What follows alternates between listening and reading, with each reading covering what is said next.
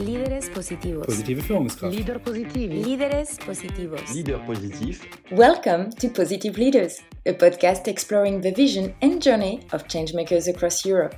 Business leaders, entrepreneurs who have decided to make more sense of their professional life by combining business and impact. when you talk about inequalities, you think about education, especially for children with uh, social educations. I think it's uh, necessary.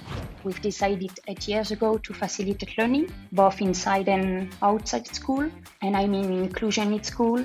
It's about children, but it's also about teacher, about family, about the whole school community. Each episode will meet with two impact champions highlighting concrete solutions in their industry and revealing how they lead change at their level. We'll talk about food, energy, health, mobility, building, inclusion, textile, beauty, and so on. This podcast is supported by a collective of impact actors Spark News, INSEAD Alumni Association France, B Lab, the mission driven companies community, and Impact France Movement. Hi, and welcome to a new episode of Positive Leaders. Joining me today, Amélie Jezabel Mariage, co founder of Aprendices Visuales. Hi, Amélie. Hi. And Nicolas Froissard, General Director and spokesperson for the SOS Group. Hi, Nicolas. Hello. Thank you both for joining me today to talk about inclusion. Inclusion is pinpointed as key to achieve the Sustainable Development Goals, not only because it is seen as morally desirable, but also as indispensable to build strong communities. Yet it often feels like we are so far behind on it that inclusion remains far too often a nice to have. You've both been working for years on the inclusion gap at different levels. Amélie by focusing on education, and Nicolas by adopting a wider social entrepreneurship approach with the aim of fighting all kinds of exclusion. So, what can concretely be done to fully achieve it, and why do you think it's important in building not only fairer but also more resilient societies? Maybe we can start with you, Amélie. You're the co founder of Aprendices Visuales, which could be translated as visual learners, a Spanish tech for good organization using the power of visual learning to teach and enable children to develop their full potential. Founded in 2012, Aprendices Visuales has created a, a series of online courses, ebooks, and apps with pictograms that are now used by more than 1 million children worldwide. Your approach has been recognized nationally and internationally. You've received several awards that endorse your work, such as the UNICEF Award or the 2017 Prince of Girona Award in the social category. Amélie, could you briefly explain how Aprendices Visuales uses innovation to tackle exclusion at the school level? Yes, first of all, thank you so much for counting with me. It's a, a real pleasure to be here today and with such fantastic guests. I feel a little bit small next to Nicola because you always have been a model for us. And yes, Aprendices Visuales is rethinking education, but by making learnings more visual and more accessible for technology. So, as you said, we, we've created a series of online courses, ebooks, apps with pictograms that are used by more than 1 million children worldwide. And I just want to tell you a little things because when you said 1 million, this may seem incredible. But in fact, when you know the number and when you know that there is more than 2 billion children with learning difficulty, could be dyslexia, could be autism, hyperactivity, you know, 1 million is just a very, very, very small number.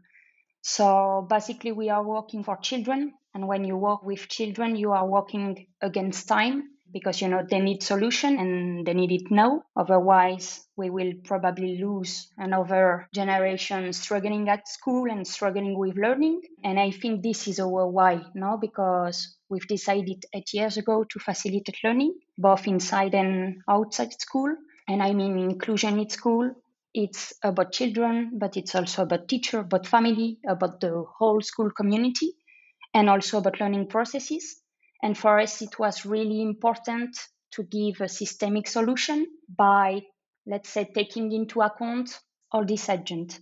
So yes, basically we, we are creating free tools, uh, apps ebook for children to learn. We are creating an online platform for children and family to be trained about visual learnings, new trend and educational innovation to, to enhance children potential. And we also developed a specific program for school to let's say start their transformation into a more inclusive school. What prompted you to set up uh, aprendices visuales? Oh, this is a good question. I think a personal story i guess because i myself have suffered a little bit in the educational system which is a real paradox because i remember that i still uh, today really love you know to learn and i really eager to learn new things but I remember primary school went mm, really fabulous. But in college, I start to get a little bit discouraged and a little bit worried. But well, you know, I have been through, I've done it, and I think I have been very, very lucky because without much effort, I always got very good grades and marks. And I told you that because at the end, the grades are almost the only thing that that matter in the school system. So during a long time, I thought that the problem was only mine. But eight years later, while my cousin, while my nieces started to go into school, in some ways, you know, the story repeated itself. And I thought at this moment that, yes, mm, you know, tremendous gain have been made in education, but also much more could be done. And I think this was like a turning point for me to really set up Aprendices Visuales so we started as very simple project, you know, at let's say at home, creating tools to make learning more fun. And I mean, I never imagined that the project was going to have so much impact and, and going to be, uh, let's say, a global response for inclusion at school. And I think the good point is that uh, because you know it's it's sometimes easy to to start with with anger, and I think that it's a little bit more difficult to try to think solution from the creativity and from the understanding. And i think in education you know it's really easy to get upset because the world is experiencing a learning crisis i mean i'm not the only one to talk about it. Many children are still out of school and when they are at school they are not learning and young people are often the feeling that they are locked in the system that is not representing them they are not really preparing for the world to come. Existing curriculums are a little bit off of that. I mean, we need to emphasize more in the application that the memorization. And recently, I think we will talk about it, but the impact of COVID-19 pandemic uh, on education brought a super complex and probably they will have a long-term consequence. But today, I think that more than the problem, it's great to focus on the need and try to give an answer that is more positive for education, a little bit more playful, dynamic, and, and of course, inclusive. I think you're probably starting to answer that next question I have for you. And you mentioned COVID, where digital has been very important to keep the connection between the school and the children. Yeah. What place do you see for technology in shaping more inclusive educational systems? Yeah, I'm really a techie person, little bit uh, freaky sometimes. So I really believe in technology, you know, to bridge gap. And when you think about education and technology, both of them, I really think that they are two great equalizer, especially for education. And I mean, Aprendices Visuales, it's an example of that because it would have been impossible for us to reach so many people without being a net tech solution. Or if not, it would have taken much more time for us to reach so many children. But, you know, at the same time, I think that, and especially with COVID 19, it has demonstrated a little bit the fragility of the education system these years. And so far, I think that the experience of remote learning, where we all, you know, all the people just go online and everyone was going online, and sometimes technology, if it's not well used, it can be a cause of even more inequality. So it has placed, I think, a, a spotlight on the critical need for all the students to have access to a device and also to a good internet connectivity. And this is a really, really big challenge to close the digital gap and ensuring that internet connection and access to technology and devices is really a universal and and can be accessible for for everyone. Mm. So not only creating the tools, but actually making them accessible to, to Yeah. everyone. Yeah, Uh, yeah. Nicola, you have a slightly different approach. I don't think you're a techie nerd uh, yourself. You're uh, the general director and spokesperson for the SOS Group. The SOS Group is one of the largest social enterprise groups in Europe with more than 21,000 employees and 550 establishments and services. Its declared mission enable everyone, whatever their career path or income, to access quality services that meet their essential needs. And for that, you develop solutions in nine main fields of activity, including international action, youth, employment, solidarities, health, and so on. You're personally otherwise involved in advancing positive change through other networks, such as the Movement Impact France, which brings together entrepreneurs and business leaders committed to a social and ecological transformation of our economy. Nicola, could you first explain how the SOS group works and and I know you have many, but maybe give us one example of a concrete solution you've developed in one of your fields of activity. Yes, thanks for having me.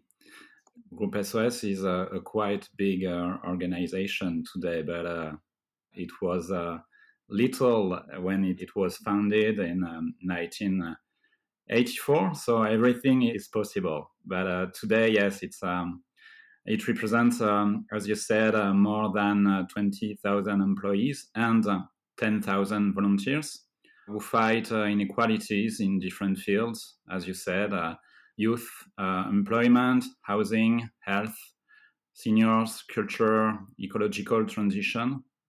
But even um, education is now a big um, stake for us because when you talk about inequalities, you think about education because especially for children with uh, social educations i think it's uh, necessary to uh, rethink education to think about soft skills. So today we tackle uh, a lot of uh, issues but uh, with a model which is the non-profit organization model. We doesn't only provide um, solutions at the regional or the national levels but group sos has also developed collaborations for several years with european partners to build um, better societies.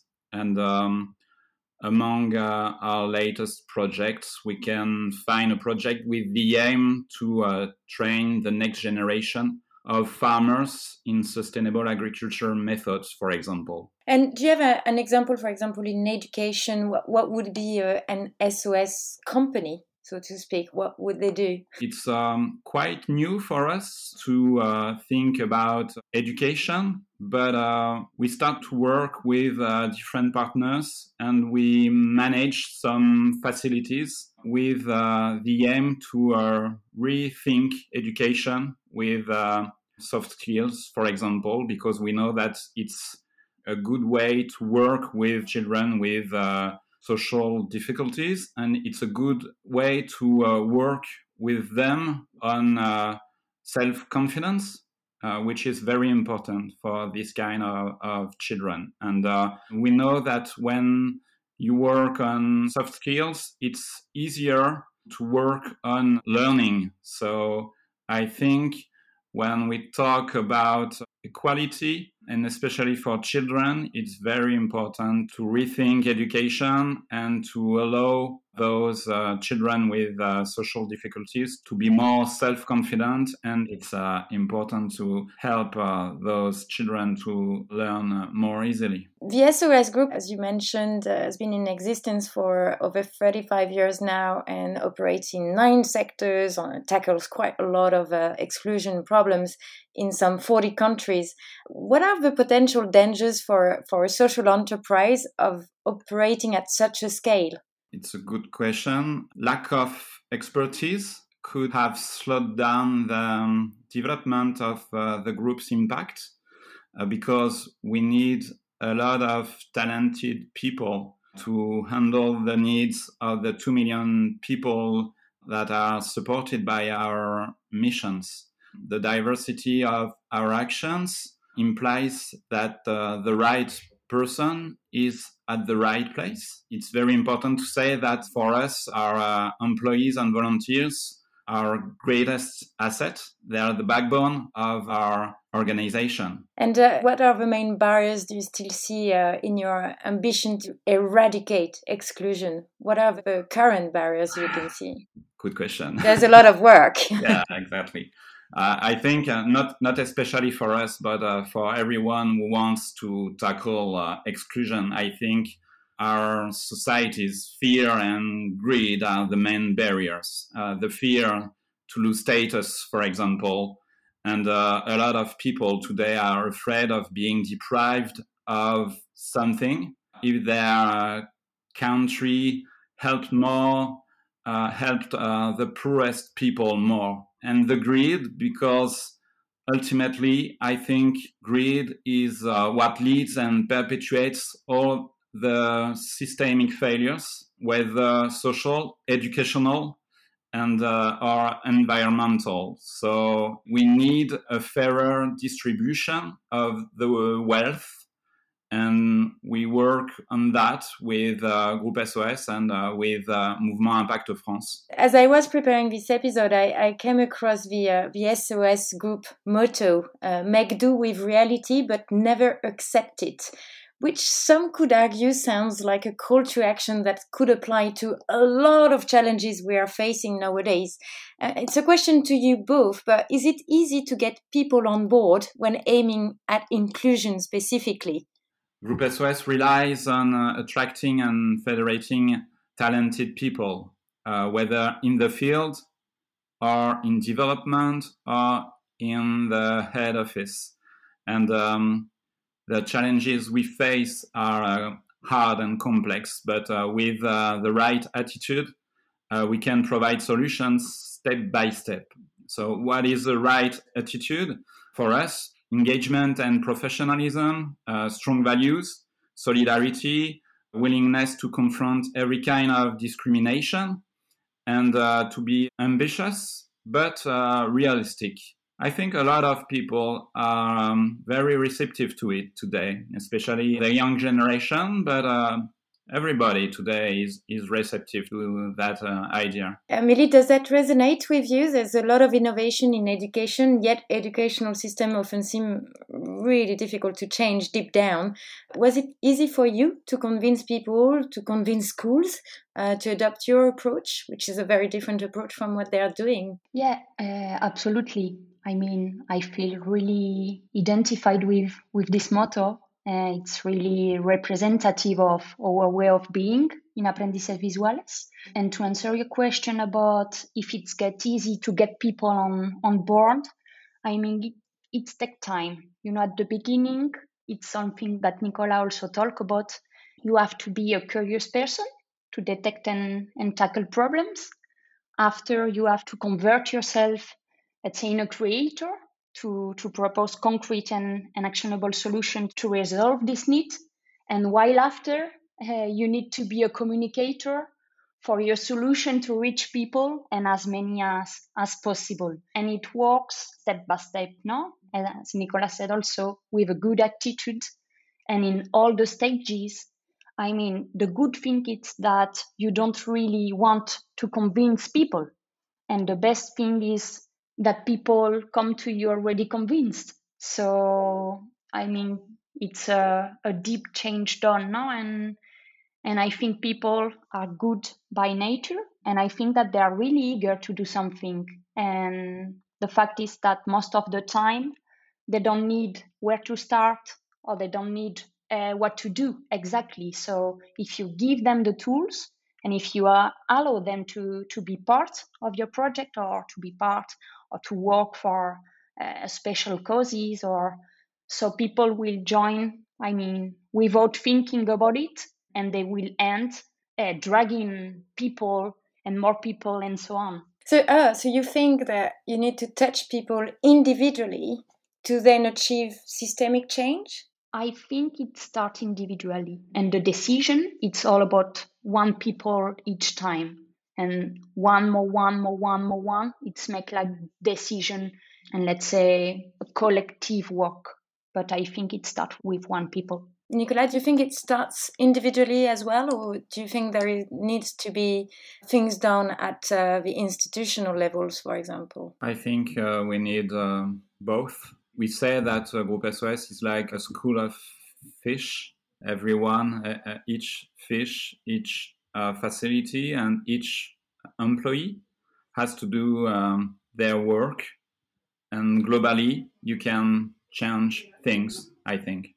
And can you both see an evolution towards more inclusion in our societies, like uh, people, public institutions, companies, as well as individuals? Yes, luckily, uh, little by little, I think that we are evolving and diversity is increasingly visible. And there is more and more social awareness also. And even I think there is more understood and empathy at all level of society. The only thing is that sometimes change take time and we would love to to things to go faster mm. in my case I, I wanted to go faster but fortunately i think uh, we are not at the same point that eight years ago and and it's get better Nicolas, you were nodding when Amelie was talking. Um, yeah. Yeah. You, seem to, to, agree with uh, this evolution, positive evolution happening in society. You know, through uh, cooperation, a lot of people, public institutions, and non-profit organizations um, join forces today to to make uh, our European societies fairer, more sustainable, and uh, in tune with um, the major issues of um, our time. But the word inclusion is much used nowadays, but yet there is still uh, the gender wage gap, for example, and uh, equal pay must be reached and more, moreover, it is difficult uh, for uh, the disabled to find a job, and uh, accessibility is a huge uh, stake. And uh, people are discriminated uh, against because of their origins or their um, sexual orientation. So there's still a lot to be done, and companies have to work on their accountability and have uh, to assess if they have honored their commitments. No social washing. Thank you for listening. If you've liked this episode and wish to be kept informed of upcoming episodes, I invite you to subscribe to the podcast on the platform of your choice and to follow the accounts of our partners on LinkedIn, Twitter, Facebook, or YouTube. To amplify the voice of our impact champions, do not hesitate to comment, share, and add a few stars along the way. A big thank you to INSEAD Alumni Association France, B-Lab, the mission-driven companies community, Impact France Movement, and Spark News for their support, as well as Thomas Grosbois for the editing and Ariane from the agency Chemoris for the artistic direction.